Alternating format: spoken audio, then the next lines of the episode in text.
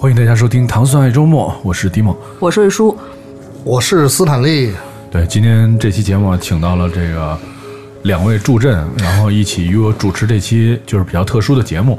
因为我是上周刚刚参加了在日本的一个活动，它的名字叫做“大地艺术季”，然后它是在日本三年一届的这么一个艺术季的活动。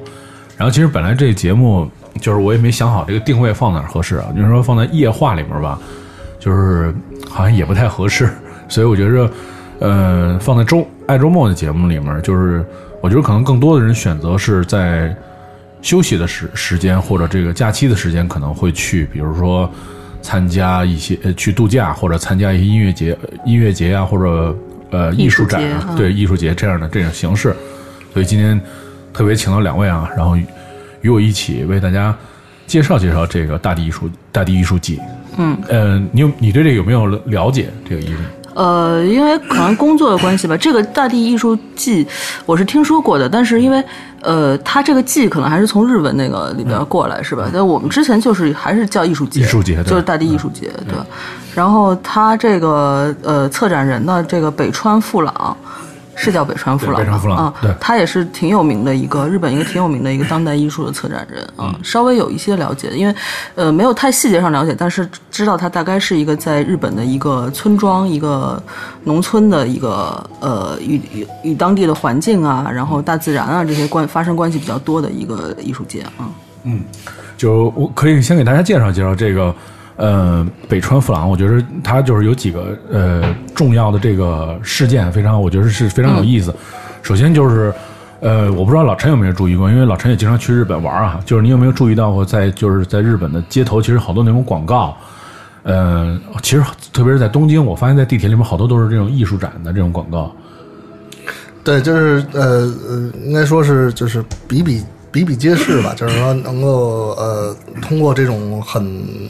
很丰丰富的这种视觉的冲击力，让你迅速产生关注的这这有有有这么一个东西吧。对，我觉我觉得就是他们，嗯，就是我我以前也没没有关注过这些细节部分，但这次去，我觉着，就我觉着就是大家其实平常对于艺术的这些展览或者需求，它类型比较多，比如有画展，也有那种就以前的，比如像那种文物啊，早期的那些，嗯嗯，然后也有特别当代的，也有比如一些建筑的设计展，但是它的类型和门类会比较多。然后为什么说到这个呢？我觉得就是其实他们一直在于。就是国民的这种普遍的文化艺术水平提高上面花了挺多的时间。然后作为这百川富朗，他其实是七十年代的时候，七十年代末的时候，然后他是把高迪带到了日本。就以前日本日本人是不知道这个高迪的，高迪就是著名的、建筑师对、嗯。对，来自这西班牙，对吧？然后有一个建筑到现在还没还没建完，对，对，然后他把高迪的这种风格和整个这些东西带到了这日本，然后在这些年期间呢，又做了很多这种特别大规模的日本的这种展，所以其实可以说是，就是说他其实就像瑞叔说的，一直是一个特别活跃的这么一个策展人，国国际策展大师吧。嗯，然后这个大地艺术节，我觉得特别有意思的事情就是说。首先要说这地儿，这是这地儿叫新泻，这个地方叫新泻。然后这新泻呢是，其实我我用比较通俗的方方式来说，其实其实我觉得是日本西伯利亚，就是哦它以前是呃西日本的一个地方，然后它有半是特别冷是吧？对半年时间全是夏纬，度大概跟丹东差不多，哦。就是就是这这纬度之上，所以你看还是西伯利亚。那还是那就是丹东。嗯，不，反但是为但是为什么说西伯利亚呢？就是因为首先它一直特别冷嘛，啊，第二个就是以前日本都是那种，比如说那种呃发配发配边疆、啊流亡还有那种为了躲躲躲事儿什么的，哦就是都往新泻跑。因为日本也不大嘛，对，他就是往这么一个地方去走。我我们其实，在参观过程当中有去过一地儿，就是当年是为了躲这种就是仇杀什么的顺里村子的人，都是都是当年留下来的，而且隐姓埋名，是因为不能透露自己的姓姓儿，嗯。就是这姓氏健忘村儿，这是。这事儿说的是这事儿，是。是有点这意思。所以你看，就是它是一个挺传统的地方，然后它基本上没有什么，嗯，以前主要是发展是农业，嗯，就这些东西。所以这地儿吧，它就是这些年，其实在全世界各地，我就发现很很多问题，就是像这样类似的地区，就是基本上没有什么，其实说可以说没什么未来。有那年轻人，然后基本上就不在这本地待着了，然后可能就去大城市发展，老龄化的情况非常严重。嗯，然后他们那儿现在就是很很多的地方，那个学校就是最后因为没有学生就停了，就就没人了。啊这跟那个东北的大兴安岭地区也是有差不多的情况，嗯。就是林场后来不是禁止砍伐之后，就是那个林场就就关掉了嘛，嗯，然后相当于所有年轻人都得出去工作，然后小孩儿越来越少，嗯。然后就是小学啊这些就是针对青少年的这些东西，好多都机构好多都关闭了，就这就他们得去更远的地方上学，如果还有小孩儿的话，嗯。嗯，而且就像我看那资料里边这个。呃，北川富朗本身也是新泻这边的人是吧对？嗯，对他的出生地啊，所以我觉得可能也是带着一些情感吧，就在这儿做。但是你想，以前就是像做艺术，因为瑞叔比较熟悉这些艺术的展览的这种方式，可能比如说会在一些场馆或者是一些什么地方，他这个艺术节比较有意思的地方就是说，他所有的作品全是跟本地的，比如说。时间、地点、人物，或者风情，或者比如说像特产什么这些东西，有互动就都是有是特非常强的互动关系的。就是每一个作品不是说那种，比如它是一个高科技的展，然后直接就挪挪过来，大家就直接看那种。嗯，就它带有比较强的那种人与自然的这种关系的这么一个展览。所以它它其实当时在就是应该是两千年两千年左右吧，嗯，然后当开始策划这个大地艺术节的时候，然后就把这个理念其实提出来做这个展。而且，但是当当当年，我觉得就是这日本人比较厉害的地方，就是当年其实很多人是反对的，呃，可能就得有一半儿人不接受，可能。不接受，因为为因为第一个是就是呃，比如他们要做这个展览，要在田间地头放好多作品，嗯，很多人认为这是我我家的地，啊，然后就是你不能在我家地里面放一东西，啊，我曾经在这个大地艺术节上看了一个展览，就在一个梯田的地里面有好多红色的那种人的剪影，嗯，然后当时人给我特意给介绍一下，当时这家就是反对这个，说你不能把作品放我们家。后来这个艺术家来了之后说，咱们这样能商量一下，鞠躬了，不是。科撒 这地里面人啊，全是他们家人的剪影，就是这家人的剪影，说都给你 配上了，男男女女，这个挺。好的，这对对对，所以我我当时听见，我觉得还挺有意思的。就是说，所有参参与这个人，他会想尽很多办法，就是把自己创造的作品跟这个本地人融合在一起的。然后当时很多人就反对，而且就是说，从国外角度来讲，就是说，那市政府可能还要花一些钱，比如说。是我上税，然后结果我上了税，你你们都干这个了，没给我修路，没给我弄什么这那这种设施什么的，就很多人反对这个。然后北川富朗当时也是做了两千多场这种可以说是劝说会吧，啊，对，游说大家，游说大家，嗯，然后开了两千多场两，千多场，这是 真的两千多，一天每天一场的话，也得干，六干七年，对啊六，七年了，对，对，啊，就是一直在说，就其实日本人那种精神哈，我觉得中国可能没有策展人能有这个毅力。是，嗯、就我其实我觉得他们是是是不是带有那种，就是本身你像这种展览，多少可能还是会有一些商业目的或者怎么样。你像刚才你说那样，就是不会有人花那么多精力。其实到现在可能说，据说支持率已经上升到这个百分之八十几了。就是还是会有百分之十几的人是不不同意，就是不也不欢迎外人来我的这个地方，对，现在是这么一个状态。但是就是你可以看到，就是说他们实际的努力，一方面就是让这个地方让更多人所熟知了，就是很多人带来了旅游带来的动向的变化。对，对，这个肯定是，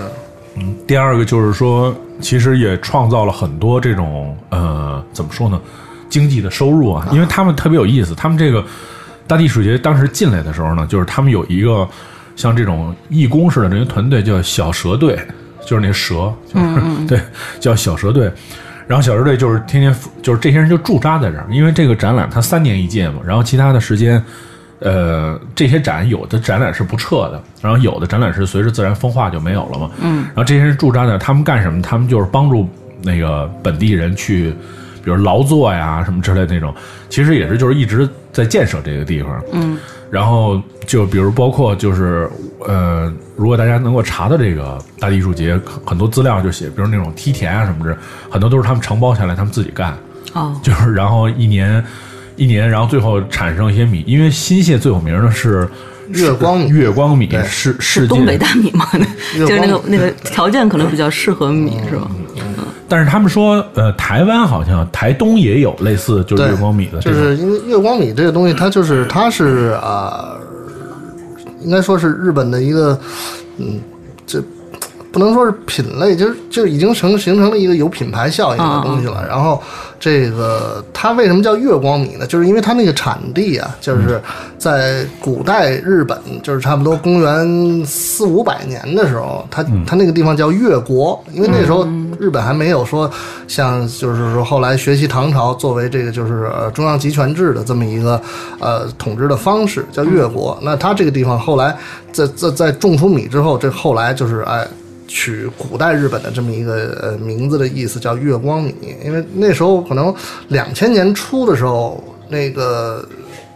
咱咱们国家也进口过，可能是嗯进口过，然后卖的还挺好的。但是非常贵吧，日本呃，那时候就是差不多，我记得是两千零七年的时候卖是卖九十九块钱一公斤啊。啊，那就是相当贵了，比比比比其他的大米。对，好像日本那种米都包的包装还特别小，就是它便于你花少一点的对对，钱送你可以。比如说，比如说可能买一公斤的那种，对，呃咱们去日本可以背回来。意思意思，对，嗯，反正在他那个呃，因为他是越后汤泽是大战嘛，然后是。嗯，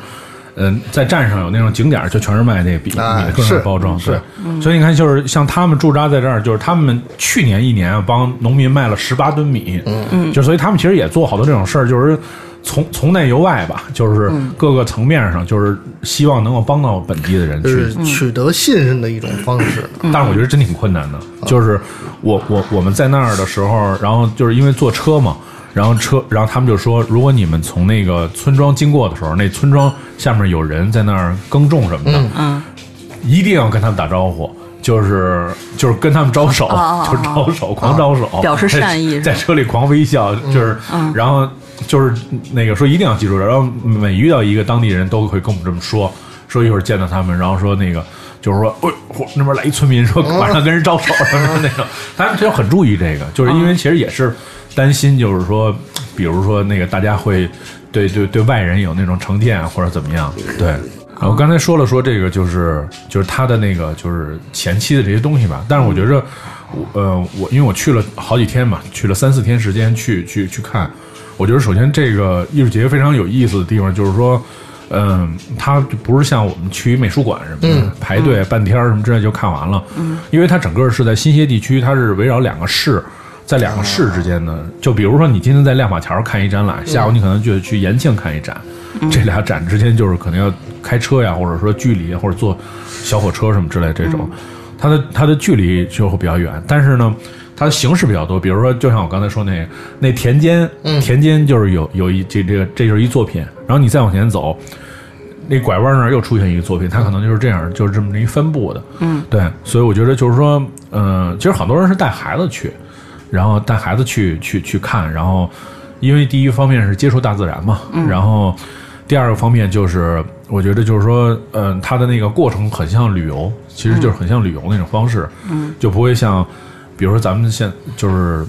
看一个展，好多小孩其实也看不懂，嗯，然后对，因为他这个大环境，就是他这个展展览方式，注定了他作品选择上不会选择那种特别颠覆性啊，或者特别极端的那种形式。他还是整个作品看起来都是，比如他是讨论人和自然的关系啊，或者是整个这种和谐和谐的那种那种状态，所以可能比较适合各个年龄层次的人都能接受吧，不一定是要对，比如说当代艺术特别有研究啊，或者是比较先锋另类的人。我觉得就是小孩儿，就是普通人都可以去。嗯哦，说到这儿，我想起来，这次看了一个，也是在路边看的一个展，特有意思，是一个特别高的一个柱子，然后那柱子一直通到特别高的天上，然后有一个红色的一蜻蜓，就是往天上飞，嗯，就这么一作品，这是第一次那个大地艺术节的第一次的一个展品，还在还留在那，现在还留在这儿，就是他们很多作品是，比如说。在外面自然就坏了，嗯，然后就、或者因为它下雪嘛，嗯，它每年最大下雪能下到雪场和米，对，下雪场下四米厚的雪，就冬天全是雪，整个就是雪国嘛。好多作品就就比如就坏了或者怎么样，然后就这蜻蜓一直留那儿。然后他们说第一次的时候，就是包括连那个市市政府的人说也是，就是也是不同意的，就是说给你找辙什么的哈。大概来了一个这么一领导，嗯，然后说说你把这个负责人给我叫来，然后说这不行，这个，啊当时还特别紧张嘛，后来就请这北川凤朗去了，北川凤朗说，您看看这是怎么回事什么的，然后他说他说我们这怎么不行了，就住这儿好好的，然后最后他说了一理由。他说：“你这个就是对于就是孩子的教育来讲是特别不好的。”然后说：“我不明白这为什么不好。然后最后那领导跟他说说了他理由，那个北川马上就明白，然后马上就觉得特别开心，觉得大家还是融入这。他说的理由是什么呢？说蜻蜓其实没有往上飞的，嗯，蜻蜓都是平是平着飞，违反对违反规生物的规律。嗯但是就是我我知道这个，我告诉你，嗯，对，其实他从一侧面来讲，就是说他就是说还是想找一台阶下，你知道吧？就是通过这种方式，就是说那个证明一下自己的存在感。嗯。但其实慢慢的都是通过这种方式跟人各种人沟通啊，或者怎么样，取得了大家啊，他对至少是一个在文化角度上探讨这个事情，他没有对对把它说成非常强硬的这种啊，嗯。对对，所以我觉得还挺有意思，因为我们在整个采访过程当中讲到了很多这种在这个沟通过程当中产生的这种细节的东西。然后，因为大地艺术节它是在新泻嘛，然后我觉得就是一般人如果要去的话，我就可以给大家介绍，就是这个过程其实还挺有意思。首先就是说到新泻，就是这一一年去新泻可能大概只有仨事儿吧。第一个事儿就是。冬天去滑雪，可能去去新泻，你到新泻有马上有好多，你看山上都有那种雪场，就可以滑雪。对，然后第二个是每年夏天就是 Fuji Rock，就是也是在新泻。对，然后第三个就是大地艺术节，大地艺术节就是在三年办完了之后，它每次展期是五十多天，所以你就有充足时间可以去。但是撤展之后，平常日常很多作品还是有的，嗯，包括它有很多成型的。比如它在石室町市的最主要那个有，它有一大的美术馆，那美术馆其实是一特现代的，就是你可以一直在里面看各种各样展什么的，嗯，这些都是有。但是平，但是如果要去的话，基本上可能就是都得是从东京坐一个坐一个新干线，直接直接就去了。对，而且那个新干线挺有意思，叫叫朱环号，是中国那个鸟吧？对中国哦送给日本的建交的那那么、哦。对，然后就是叫朱皇号，然后直接到做到送了一个鸟给日本建交，不是，就是建交那种礼物，哦就是之一吧。对，哦。可能鸟、熊猫都得送点儿，对。儿，是。各路的。对，然后基本上到了那个到了新泻，就是到了这个越后汤泽这大战之后，因为它相当于就是呃，比如说你到一省，到了省省省市级的单位，省会，然后再坐车火车往下走再往下走。嗯，然后它而且他们再往下面走，好多去好多地方是单节儿的火车。啊，对对对，就是连 连驾驶室带坐人都是、啊，都那就是一个大长点的大巴呗。没有长点，对，就是一大巴那样，但是一节火车就过去。这我这我以前也从来没见过，就挺可能有意思。还还还有可能是木座儿，反正就是小小地方我觉得小地方就会这样。然后你到了之后，我我觉得就是基本上可能要要就提前要约约，就是比如说约约地方住啊什么的。而且越后越就整个新泻新泻这地区还有特别有名的是温泉，就是可以去那儿搞一搞温泉，就还挺不错的。而且它有比如像那个呃世界三大药浴之一的叫松之山温泉嘛，然后就是可以就是去去你就预约那儿可以住什么的，嗯，然后而且那温泉水是单卖的。就我看有好多那种包装上面写的，就是本地的特产嘛，就是松之山温泉水可以喷脸，就是属于那种 保保养啊什么之类的，保湿。保湿啊，对对，因为那种温泉水不是好多都是有含硫硫磺啊什么的，这种消炎什么特别好。嗯就是如果有痘啊 什么的，对，也不是 也不是真假，但是反正我我我们因为有一天的行程是去那松石山看一作品，然后完了之后就从那儿下来之后，它有一条街全是那温泉的酒店嘛，然后后面就有一个是一出水口似的，随着那个山泉，它是山泉雪水嘛。化了，然后化了之后就从那就流到山下去了。然后我看有有有一个出水一个口，就是全是出的是那种热气的那种水。嗯，后来我还问他，我说这是不是 煮煮的开水？嗯，说就是拿着保温杯来接点儿，是是，都是天然的这个泉水，而且就是那个药用价值还比较高的。嗯，而且他们那个就是在整个那个过程当中，因为就呃我们去了一个就是另外日本的，就是这作品里面有一个。呃，来自中国那个马岩松，嗯，和他的那个呃建筑设设计师事务所做的一个作品，嗯，然后他那个作品是放在那个日本的一个地方，叫做青金峡，也是在这个新泻的这个地方，然后这青金峡其实你可以理解为就是有点像咱们那种什什么黑龙潭啊什么之类的那种，哦就可以看看那种激流的那种地方。嗯但是他们就是日本人想的比较细，为了你能看到这整个的景儿啊，他们整个在这峡谷里面修了一通道，有点像那种地下那种民防措措施似的那种通道。你每到一个特别好的景色的地方，那通道就有一个观 观景的那么台。所以体验特别好，就是你不会像咱们这样，比如说要爬山涉水啊，也没有这些任何这样的问题。嗯，然后你就在那通道里面走，然后我我们就有注意到那在那通道里面，就是修的有点像咱们那地地下通道那地铁的那种地下通道似的。嗯，有好多地方就是会忽然出现一个门儿，然后门上就写了好多日语。后来我问他们说这是什么什么意思，他们就说就是在挖这通道的时候，就是挖出了那个那个泉那个热的那个泉那个泉水嘛，嗯，然后热热的那种，然后包括有硫磺什么之类的那些东西，他们就会在这儿建一个，就把这儿封死了，然后做一标志。但是也有可能以后可能还会引出来做别的用，是我我猜想可能是这样。嗯，是一个出水口啊，地下出对，水口应该。是一地下出水口就凿通了。嗯，然后他建了很多这样的，呃，就是这他建了很多这样的设施吧，我觉得对，嗯。然后就是这个青金峡，你走到头儿之后，就伴随着这个青金峡特别美的那个景儿，就是等于是这个马岩松的这个作品。他的所以他的作品到底是是什么呢？他作品就是他因为这个这个出那个观景台，它上面是穹顶嘛，它穹顶应该是做的那种反射的材料，然后底下是水，所以你在那看的时候，就是整个是一个整个的是一个圆形。就上上上上面是倒是倒，就上面反射了底下的景，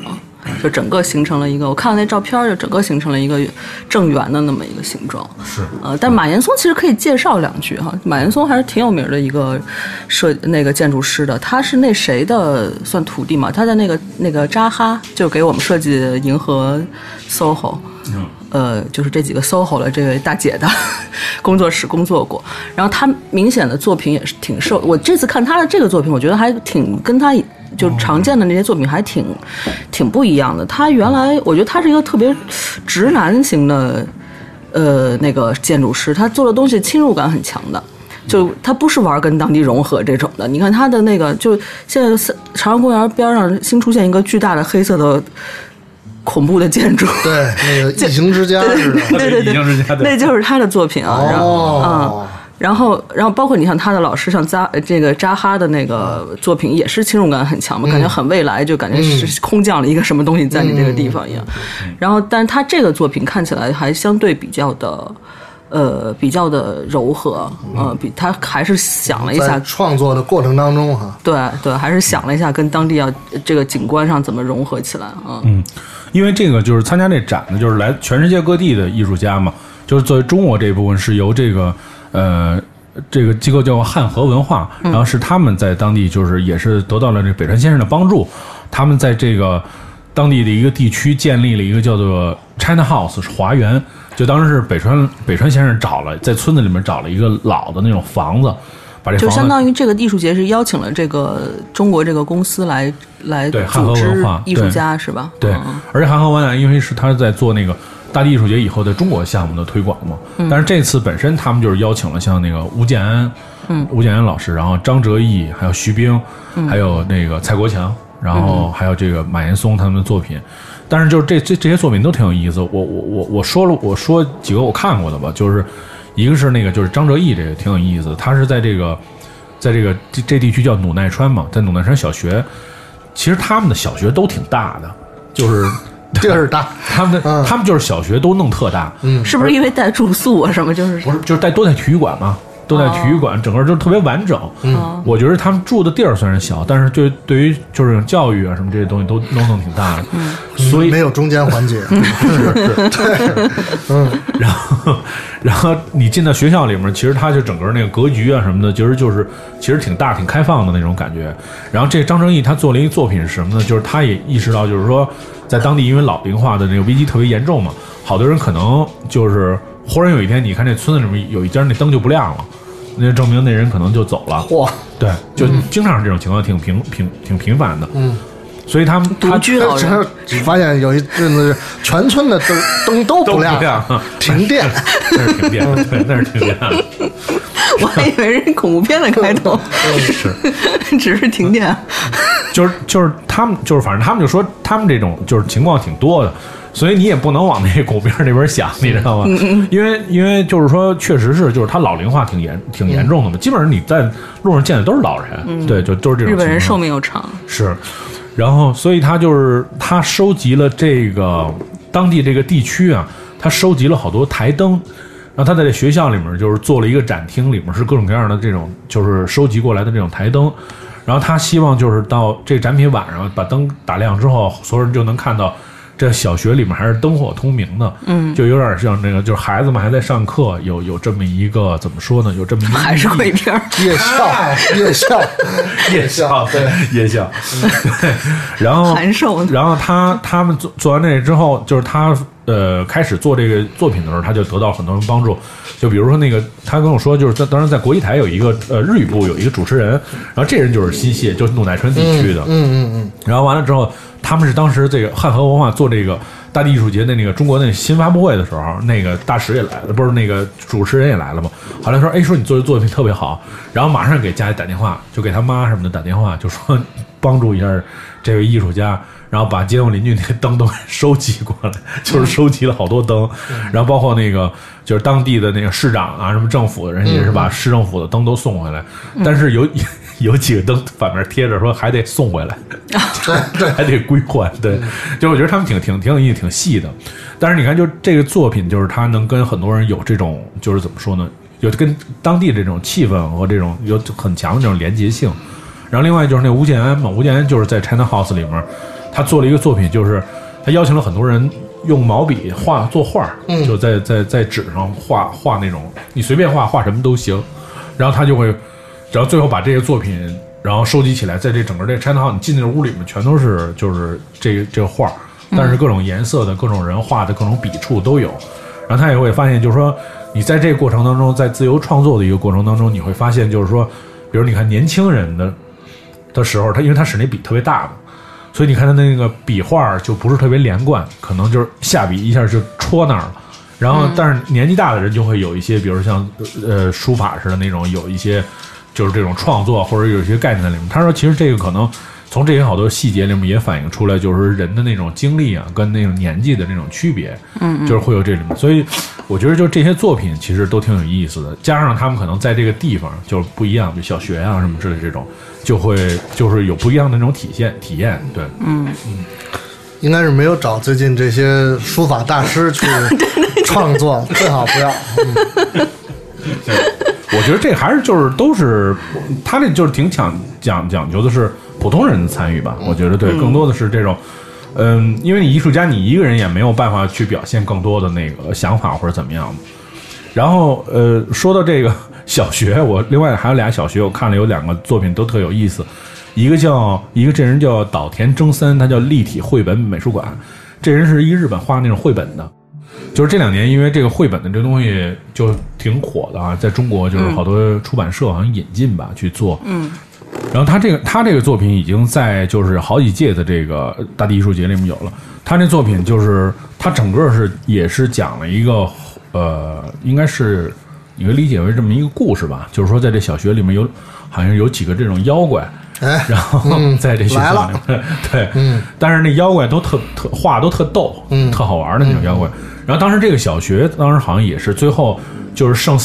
两个还是三个学生，就是马上就要毕业了，但是因为没学生了嘛，所以小学只能就是停停止了。然后这这几个孩子等于是就是等于就算是也没毕业。然后他也是围绕这几个孩子的这个背景的故事，然后和这些妖怪，他又做了好多这种变化，而且他做了整个今年概念，他引入了一个就是一个巨大的一个蝮蛇蝮蛇的概念，就是他在那个美术馆前面有一个用那种竹子是那种编的，就他把所有绘本东西编成就是用特殊那种材质，而且他们是用的是那种好像是一种什么样的木头，就是那种在海里面的那种木头。然后那木头条应该是就是那种自然的那种木头一一段一段的，然后他们用那个木头刷各种各样的颜色，就拼那些怪物，在各种各样的这个教室里面。然后他是然后把这还引入这蝮蛇的这概念，他然后就是说就是说也是有很强的那种概念，比如说蝮蛇。它的那个生存能力特别强，嗯，而且就是我就讲有一地儿特逗，就是这蝮蛇繁殖是，呃，就是母的蝮蛇受精之后，它可以选择什么时候受精，嗯。就是比如说我我我这个发生行为之后，可以两年之后我再怀孕，嚯，就可以，它可以存着，带阀门的，哦对，带阀门可以存着，所以说就是这个，就是它是一个就是挺有意思这一个概念，把这个概念也引入到今天展览中。所以你一进到这展览馆之前，进到小学这门口有 对对。对，然后就是会有这么一个蛇，整个一个概念。然后你进那小学里面，就是每个角落都是这个各种怪物。然后最后你把这展全看完之后，你坐车离开的时候，绕到这学校后面，你发现学校后面那从外墙那儿又突出来俩小孩儿，就是那个最后没毕业那俩小孩儿，就是他整个那个展览特别寓教于乐，而且他因为他是绘本形式，虽然说是妖怪吧，但是整个那个感觉就特别童真，我觉得特别适合小孩儿去看。然后那个学校里面，比如那个那有一个教室里面就是两个那种怪物在那打玩乐队，打做架子鼓什么，但是完全是那种按照那个幼儿那种绘本的方式做的，就是全是立体的，然后很多人就在那儿帮帮忙嘛，对。然后这是比较充满童趣的。另外一个就是看了一个，就是像你们说的，这正经，我觉得是正经那鬼片的这么一个路子，是另在另外一个小学里面叫东川小学，然后是一个法国的艺术家，然后他叫 Christian 波尔坦斯基，然后他做了一个作品叫《最后的教室》，就是你进到这个空间里面是全黑的，嗯，什么也没有，嗯，然后呢，先是进到一个就是那个体育场，就是体育馆嘛，先是到体育馆，体育馆里面呢就是有好多特别弱小的那种灯光，然后呢，这体育馆里面放满了全是那种风扇，然后那灯光那体育馆四角放了一个投影，那投影投出全是噪音。那那种就是黑白的那种电视里面那种嗯花纹，雪花雪花点对，嗯，加上这些灯光一闪一亮的，然后那风扇一吹，然后地上全是那种稻草，特别深那种稻草。你你在那里面就是在黑暗的里面，就是一个怎么说深一脚浅一脚吧，嗯就这么踩，而且屋里面那味儿特别大，就是那稻草那种味儿嘛。嗯，其实就是它它，然后就是这就是它是一个作品，然后你再走到二楼，然后也有很多这种，就是我我我比较震动的是，它有一个音乐教室，然后这音乐教室里面全是那个呃画那个什么画框。嗯，然后一般就是你要到这种音乐教室画框里面，就是各种各年各个年代的老师啊，什么照片、对啊、合影什么的。是，但是他作品全是黑的，就是那那照画框里面那照片是是一是一一坛黑，就是你一进那屋里面，整个是一个黑，就是全是黑的画。就是他其实也表现的是一个，就是作为他来讲，就是因为他童年好像是那个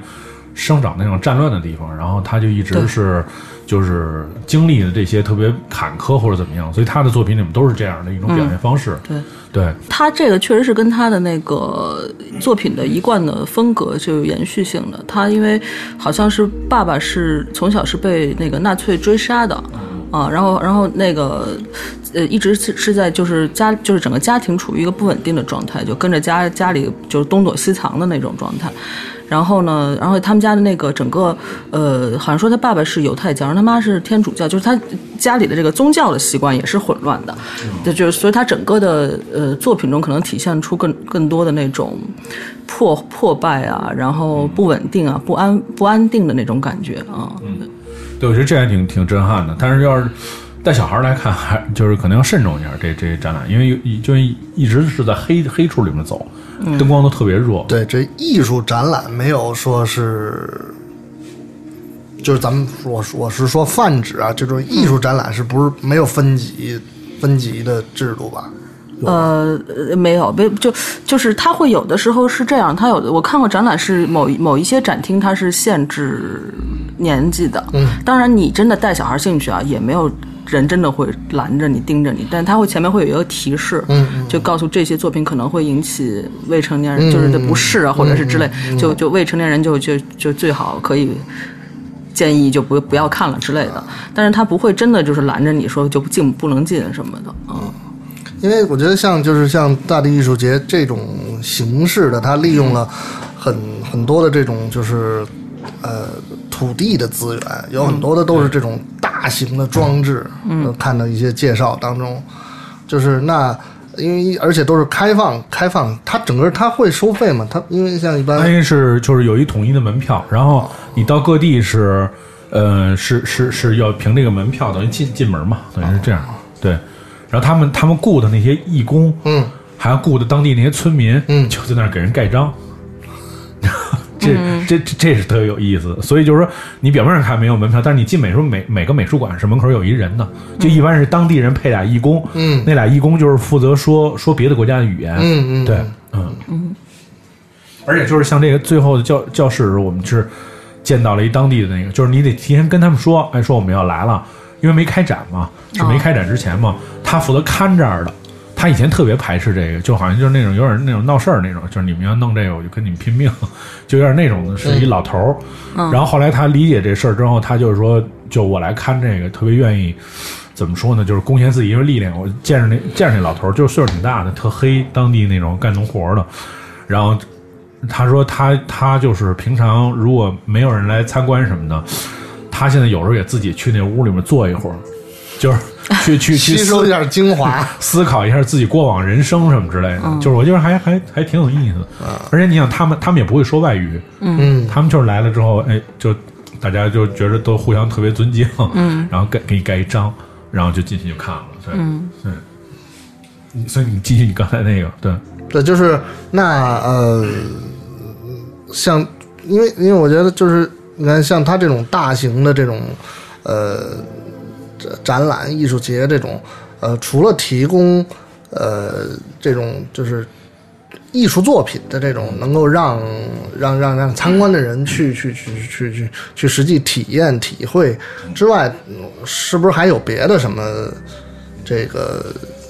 有有没有别的内容？对，因为其实，在节目一开始的时候，那个说到说这个大地艺术季，我脑子里反映出来的就是另外几个字儿。嗯，在节目最后，我来跟大家说说这几个字儿是什么。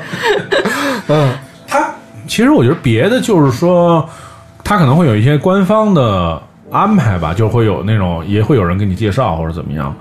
对，或者你你说的别的是是是指的是比如说，不是，就是你看其他的游艺项目，对对对，就是内容吃喝之类的，玩乐吃吃喝玩乐嘛，对，就是你像那个大地艺术节的那个官方导览手册里面会介绍，他们在每个地区的，比如可以吃饭的特色的特色都是什么东西。嗯，然后比如说，呃，我反正我以前呃也没怎么吃过这荞麦面啊，我这次吃到了一个确实，我确实是我吃过的世界上最好吃的荞麦面，嗯。就是在一个村子里面，然后说这家荞麦面特别有名，上来就是口味啊什么之类做的那种都就都特别好，他们会这导览手册上都有，而且他们这里面很多人呢是当地的村民，就是最后加入到他们团体之后，会会做这种承包的项目，就是他们负会负责说，我我我这次来就是负责做饭，然后他就就是会出会出 menu 嘛，就是大概有什么样的饭，嗯什么样的饭，然后怎么去去弄，而且他们就这些，而且他们这些人就是我我刚才说那做饭那那那那老奶奶是她女儿以前是导游，然后她最早是做接待，就是来的人负责这些人接待什么的，后来就就跟他妈说那个实在忙不过来，你过来帮忙嘛。然后那老太太以为就是干一天的，然后就去了，然后干完那天说上就发现对，发现说走不了，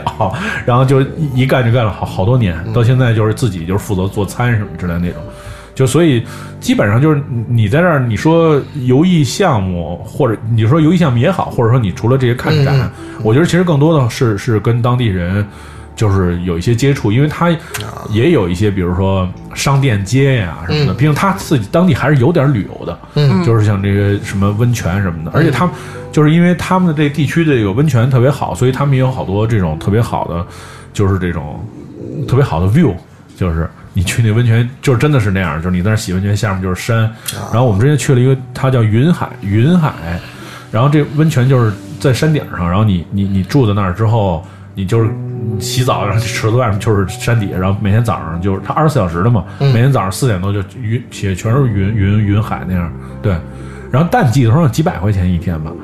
然后旺季的时候可能就一千多什么之类的那种，但是那体验确实还是挺挺好。但是只不过就是去了之后都是那个盘腿坐吃饭，这个我实在是有点接受不了。哦，它还是那种合适的那种，对对，就是挺传统的，榻榻米啊。真是坐不住。啊，是。你又胖，有一靠背儿也不行，我觉得那对，有对有一那靠背儿。对，必须得腿是能抠下去。是。不是不能后来我后来我发现所有人都是腿都伸直了，就在就那么那么坐着，是。你知道吗？嗯，但是那好像是就是特别传统也挺高级的那种，才才是它那样。形形式感很很很重要。是是是。是，因为你看，就像他的在这个导览手册上写的，他整个个的这个一个展览的面积达到了几百平方公里，几百平方公里哈，嗯，那就好像刚才你说的这个，我我这儿我在亮马亮马大厦看一个，呃，看一个展览，然后完了以后，我下一个可能我要到昌平，那那看来这个这之间的这这些交通的问题是是，因为如果比如说如果对于一个普通的，嗯。对，特别带着孩子啊什么的，会不会就是那可能日日本当地人可能会，比如说有有有车辆的安排。那如果是一个游客，这个其实最好的是你还是从东京出发租一车，因为就是你如果这么算，就比如说一家三三个人或者几个朋友四个人去租车是最方便的，因为你能尽可能的看每天尽可能看更多的作品。我觉得如果有车的情况下，一天能看那种比较重要的作品，能看三到四个吧。就是一天就过去了，就其实就，所以其实就是在那里边要待好多天，就待好好多天。对，他的，因为他他每个地区嘛，相当于是，你看，就比如相当于这展是北京、天津，是俩地儿，感觉跟奥运会一样。对对对，但是就是他，你看，比如说你到是那到到呃月汤泽的时候，基本都是平原嘛，然后你进到那个你进到什么松之山那些地方，就全是山区了。嗯，就山区里面那那。地貌什么就都不一样，这很就地方很大的，对，所以这个这个过程当中肯定是要有车的，自行车是肯定没戏，真是对。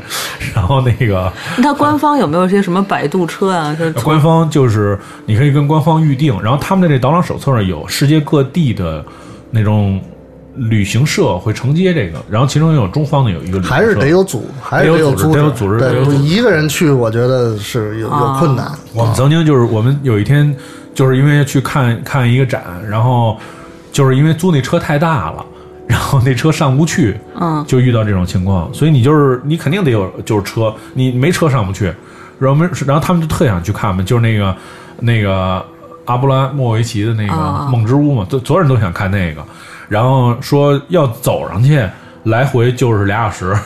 然后你要是坐车，那车现在上不去，所以现在就只能是说怎么办？后来说晚上去温泉的行程取消了，嗯，要去看梦之屋，然后就去了，结果去完去看完了，给我吓坏了。对，你 怎么了他？不过他的作品就是阿布拉莫维奇作为行为艺术，就大大众熟知的行为艺术之母啊，他的作品都是比较的，就给人冲击比较大的。嗯，他没有特别平淡的。你知道，就是在纽约办那个跟跟人对视的那个，对蒙嘛，他穿一个红色裙子，跟那 JZ 吧。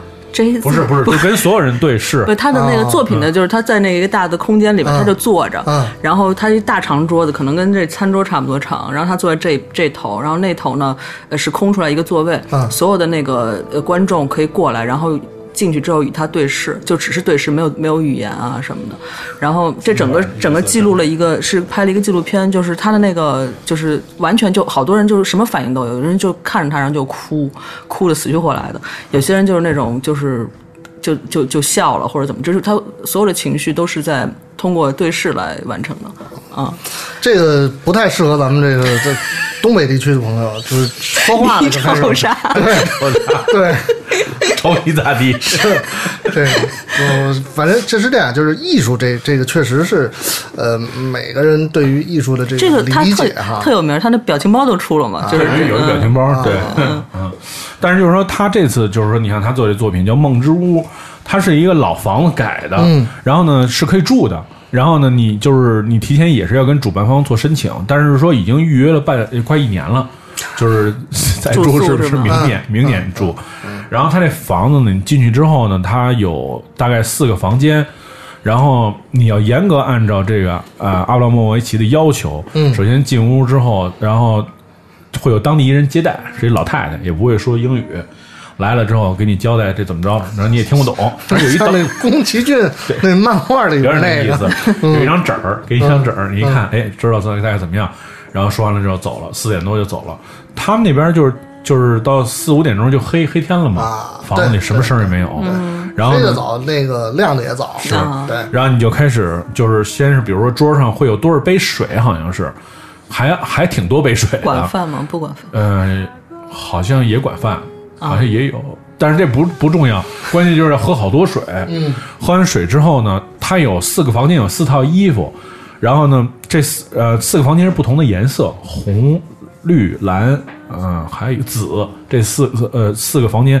然后这房间中间什么都没有，是一棺材，有然后是一开开盖儿的，没有不就是棺材型的一棺个材型的一个箱子，床不是不是真棺材。对对对对，啊但是我就所有人都认为那是一个棺材的形状，然后那里面有一个叫一里面有一个石的枕头，而那石的枕头是黑曜石的枕头，啊，哦，就是磁场什么那些对东西。对对对对，然后呢，呃，所有人都去那儿躺了一下，我没去，我 进这进躺不进去吧来不了，这是。劈了怕给那箱子那木板摁摁趴了呀。对，然后他们讲他们说躺着还挺舒服的，对，你要先喝水，然后沐浴，然后沐浴完了之后晚上就在那屋里睡觉，然后你醒了之后第一时间旁旁这旁边有一小本儿，把你的梦境记下来。你梦到什么东西记下来，然后最后这梦境就出版成一本书，就是这作品，就是就是就是这个，嗯，人都好多人。那老奶奶刚要走的时候就跟他说说，要不您您在这晚上陪我待会儿吧。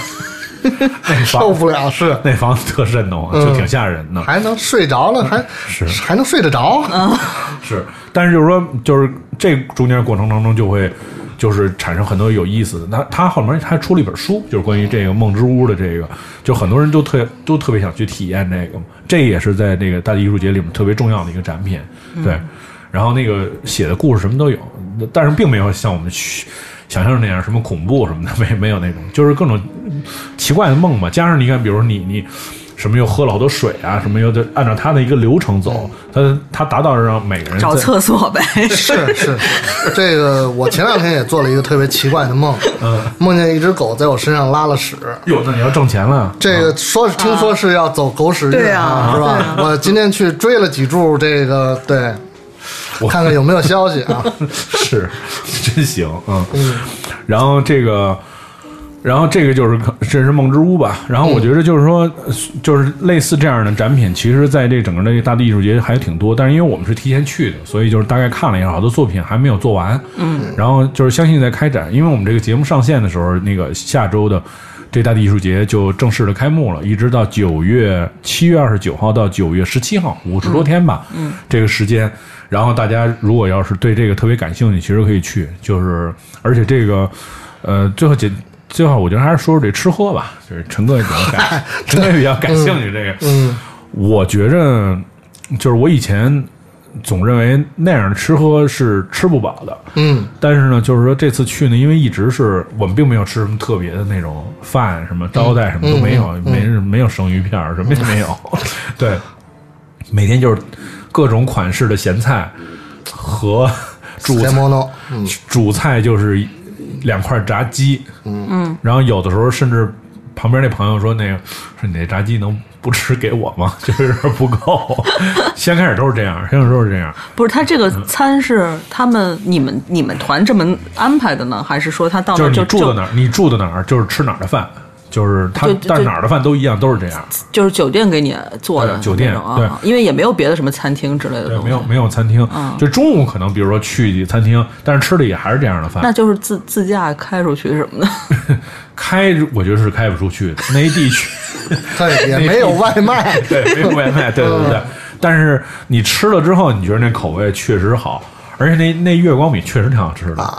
我啊，对，因为好的米不是能都不用配菜吗？直接我以前一直不明白为什么能白嘴吃米饭，这次吃了以后确实觉得不一样。嗯，而且就是说啊，我觉得还是食材新鲜吧，就是他们比较会研究那个配比，比如说这这咸菜就这么一小嘎、嗯小嘎噔儿，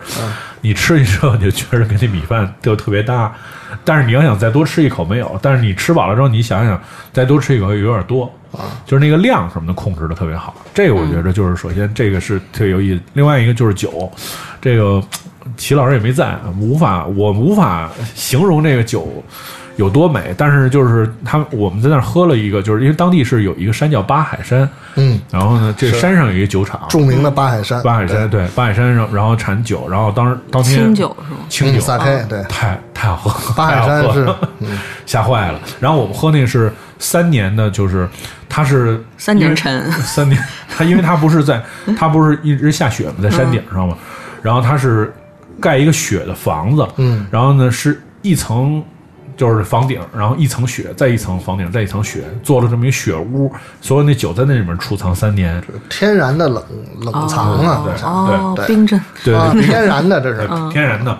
然后就喝味道是极佳。八海山对嗯对，而且就是因为你你到了他那个你最后从越后汤泽走的时候，其实参加 Fuji Rock 也一样。你最后都得从那个越后汤泽坐坐那个新干线回回东京嘛。嗯，越后汤泽整个就是一特产，就是有一个他们有一个超市，肯定齐老师去满意了，是五百块钱喝几啊杯，啊啊啊，不同的那个，，对，全是机器自动那个跟那个啤酒机是可以接，嗯。然后就是你加五百块钱，然后你可以好像喝三杯还是五杯吧，嗯，然后你你把这所有的清酒全有，然后喝完了之后你就知道上旁边有一个有几个卖清酒的屋子，就是所有的买哪个？买哪个，啊。对对对，但是我先先尝后买，啊，但是但是就是很合理，你知道吧？对，非常合理。然后那八海山就是，呃，我喝了一个就是那个白瓶的，就是 给大家推荐一下白瓶的那个，大概可能两两百两百多块钱吧。嗯对，其实价格也挺便宜的。然后我我们有一同行的朋友买了一瓶八百多块钱的，说是八海山的顶级嘛。嗯。然后当地人介绍说这在中国卖五千多那一瓶酒。哦，对，但是味儿确实不一样，跟那两百多那又差挺多的。就是因为毕竟这是当地的那种特产嘛，所以就是一个是月光米，还有一个就是这种清酒，在当地都是都是米。对对就，纯米带营养嘛叫对对，都是米，都是米，对，就是这些吃喝什么的确实可以，而且就是你像住吧，就是像住一一方面是温泉酒店，我们后来其实住了两天，住了一个地儿叫三省 House，它以前也是一学校改的，就是小学校也是 就是废弃了之后，他们专门提供给这个艺术节的员工，就义工什么的可以住，然后呢就是。平常他就提供餐，然后其实相当于好多人是那种放暑假，台湾、香港人去的特别多。我们去的时候就整个有一班的香港人都在那儿，就是他们白天就去地里面干活，就是而挺挺反正挺累的，还就是白天去那地上帮艺术家编那些东西啊什么之类的，晚上回来这儿休息，然后全是那种上下大通铺，啊，就睡那种上下通铺，啊对。然后你就就是你可以预定住在这这样的地方，然后吃的就是统一学校里面配的那种餐什么的。我觉得就是对于就是说，比如说呃这种差不多适龄的这种青年吧，就是我觉得像去这样的地方当义工，其实也是一挺好的一选择。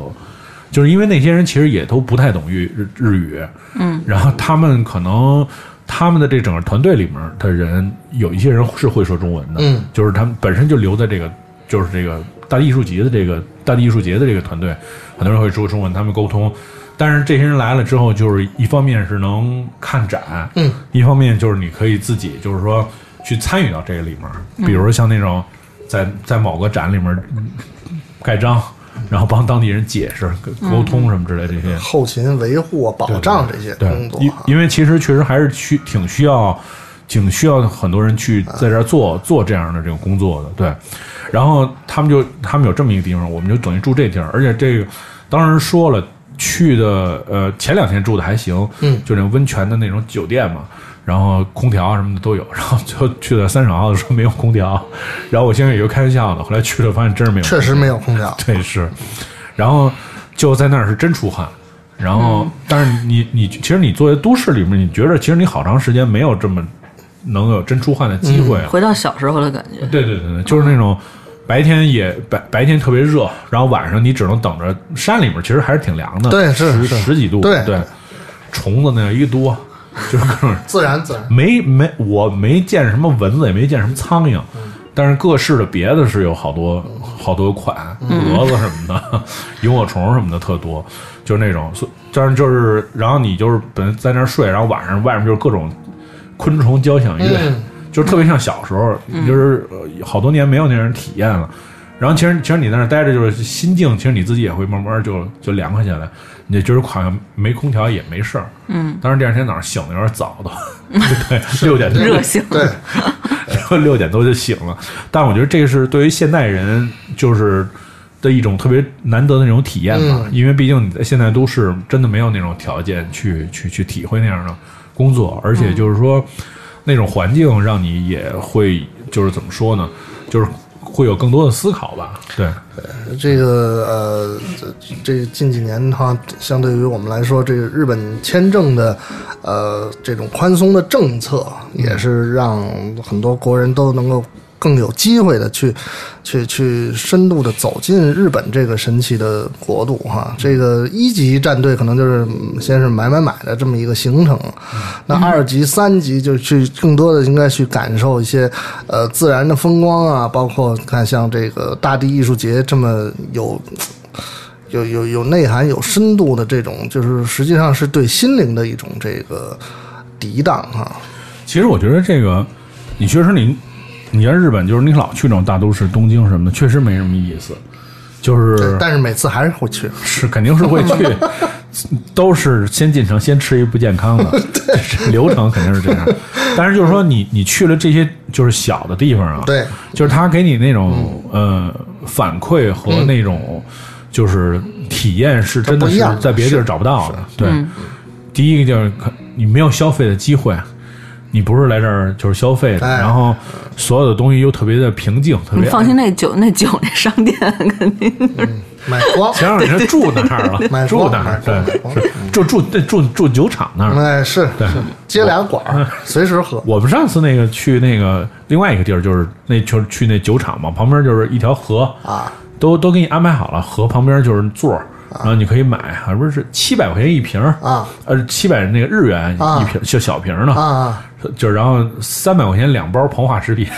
啊，看着看着喝看着河边就有点樱桃沟那意思。啊。啊，就从河边就吃吧，一下午就过去了。啊。就是你去你去这种地方，你会觉得生活就过得其实挺慢的，嗯就是而且你想你起得早，然后晚上八九点钟又没电视，打开电视看不懂，这个把这个嗯这些浮华都去的啊。是，但是最后还是得回东京服化一下。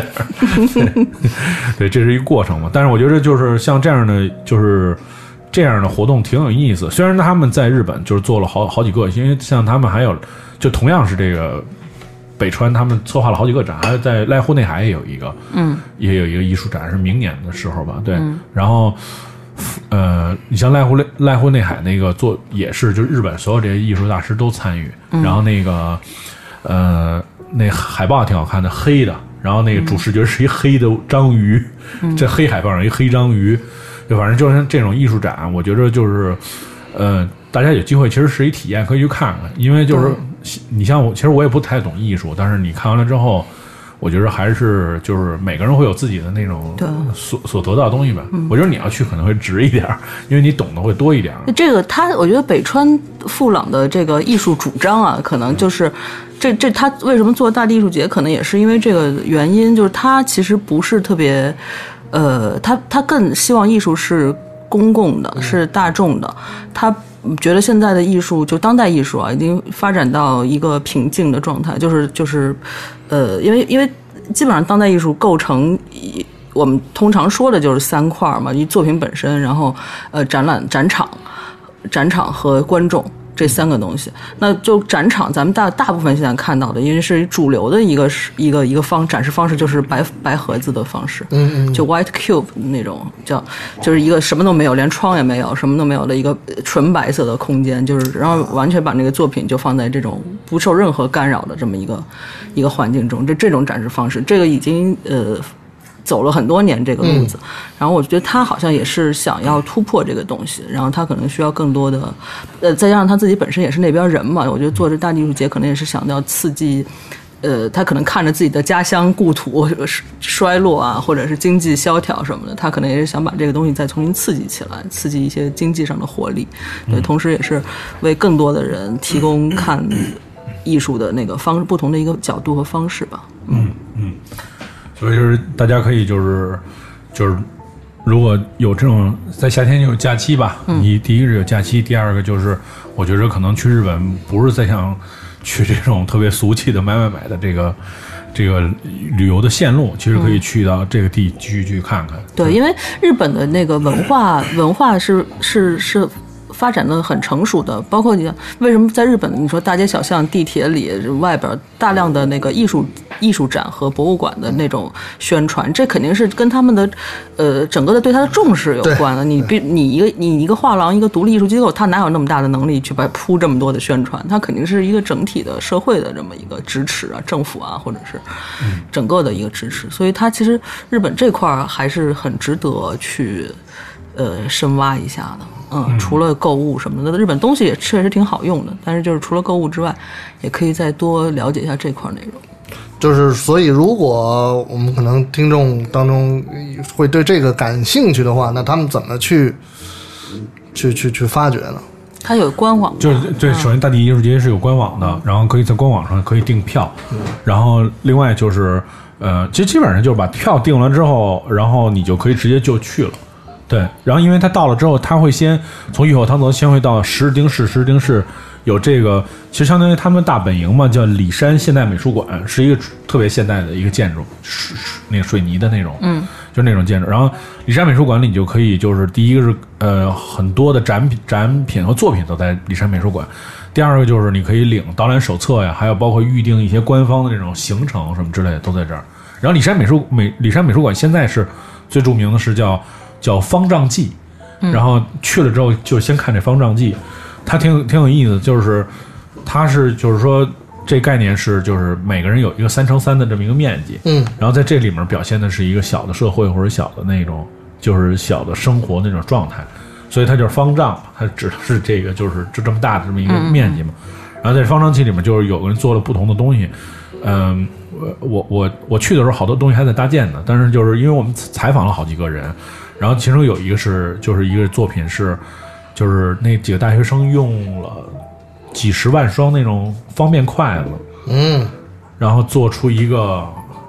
这么一个屋子来，嗯，就是它的材质就是那方就是方便筷。子，它是回收的方便筷是吧？呃不不不，那太不卫生了。所以我当时也问这问题，不是回收，你也不是说马上吃完就用，就是它就是新的，对啊对对对，就是新的新新的方便筷子，对，新的方便，因为我们当时那是要干嘛？都不环保。就是说，反正它的概念是这样，就是一个残破的那种，就是整个一个开开着那么那么一个，算是因为开间儿吧，那种感觉似的。然后整个的所有的材质都是用的方便筷子做的，嗯，然后还有就是这种作品，我经常在串卖串儿路边的摊儿边儿，对对对，都是自由，